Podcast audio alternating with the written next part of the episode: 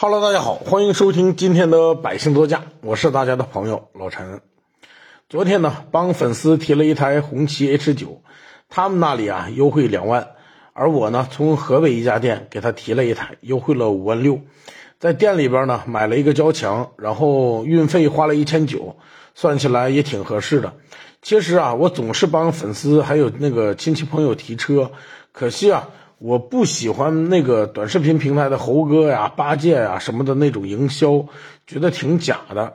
嗯，我提了这么多车呢，也没觉得这事儿啊可以拍个视频，然后呢来个标题叫帮某某粉丝提什么什么车是一种什么体验，对吧？不过呢，这也是他们的牛逼之处啊！有人喜欢看，有市场，就说明他们是对的。那如果我足以能够养活这种团队的话，啊，可能也会这么做。只不过呢，我身边每天发生的真事儿就有足够的素材了，不用找人去编。好了，言归正传，我再次声明一下，我们这个团队是怎么回事儿啊？我们呢是专门服务于汽贸经销商的资源公司，所以我们对于全国各地的市场行情啊了如指掌。这个市场行情的了解呢非常精确。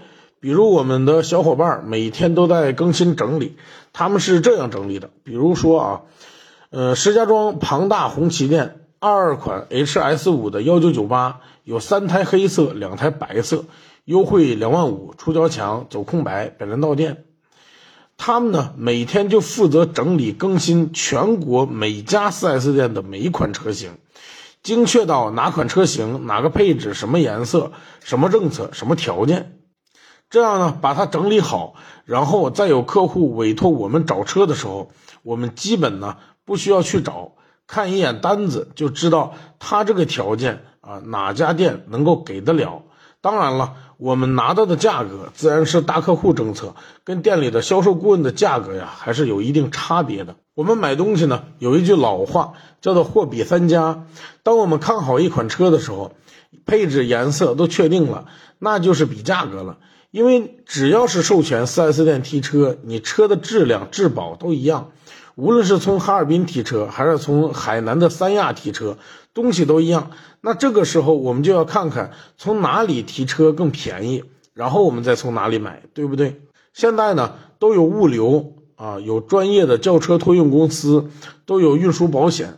那你觉得车便宜，但是呢有点远，你不想去，你可以委托他们帮你去提车，帮你验车。他们在全国每个城市都有办事处，很方便。而且呢，他们一定会帮你把车验好。因为如果这车有问题，他们没有看出来的话，到了地方你看出来了，那就得他们赔钱，或者说他们全款买断这个车。所以，我们买车，无论是全国任何地方，车只要便宜。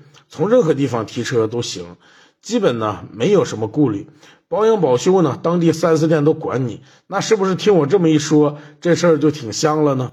我上期节目说这个红旗 H 九最高优惠到五万七，有好多人啊私信我问什么地方能够优惠那么多，其中呢有人的口气啊，呃一看就不是真心来问什么地方的，而是来质疑我的。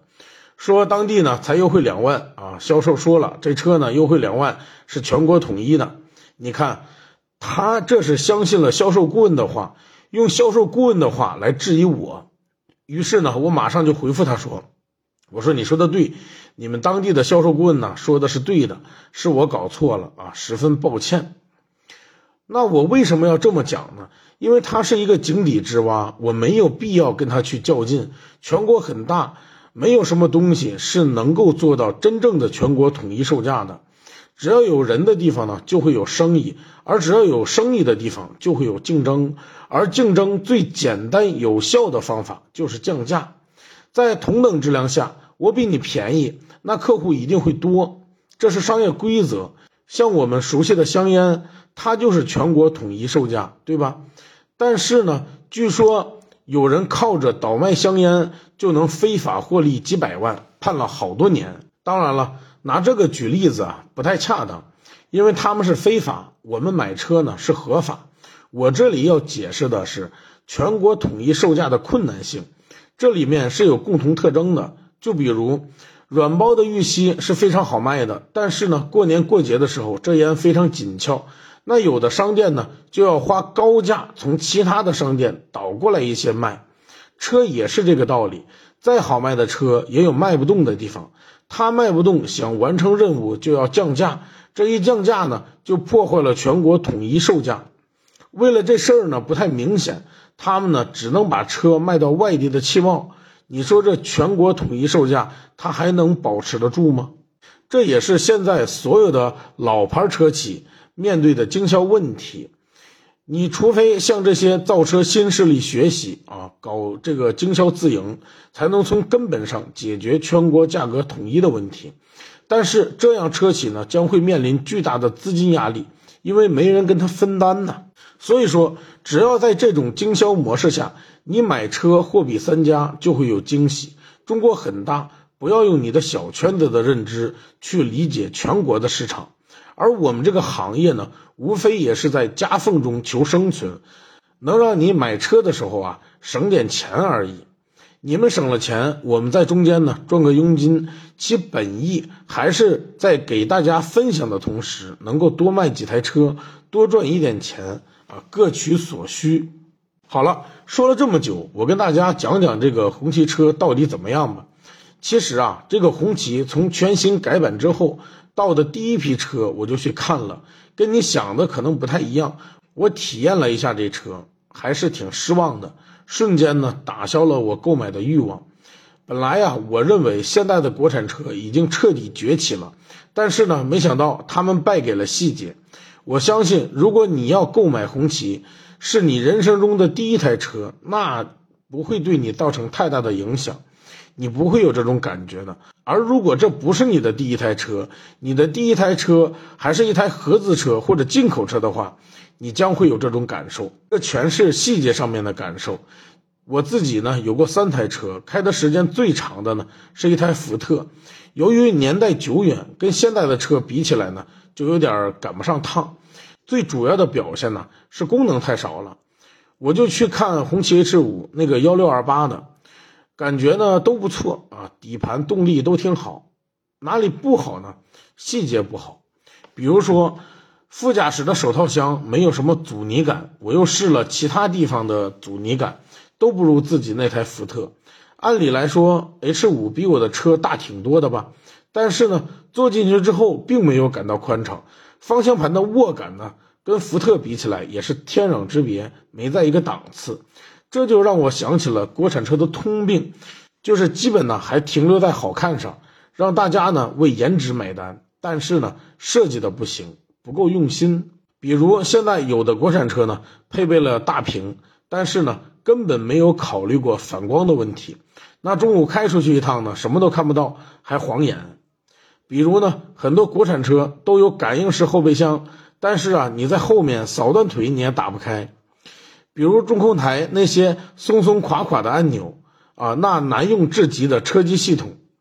我说到这里呢，估计很多人都要喷我，但是呢，我说的都是自己经历的事实。那合资车呢，虽然配置低一些，但是整车开起来、摸起来、用起来更有质感。它的每个东西呢，都能让你感觉到是经过用心设计的。那天，呃，我开一段烂路，我开的快了一些啊，车呢稍微遇到一点颠簸，安全带马上就感觉收紧了，把我牢牢的绑在了座椅上，感觉很踏实。但是呢，我又开了一台国产车啊，比我的车还贵。经过那里的时候，我头都撞到顶棚了，安全带还没有收紧。那你说他在等什么呢？你说？你们要喷呢就随便，但是呢，我的经历告诉我，国产车目前为止还没有什么地方能够让我感受到它的用心设计。那些鸡肋的配置啊，我就不一一的表述了。当然了，呃，我不一一表述，也是希望你们能够喷我的时候呢，呃，轻一点，别人身攻击我。我认为呢，这国产车不需要吹捧，不行就是不行。那挑毛病的多，才能让他们进步。现在已经在进步了，不是有一句话这么说的吗？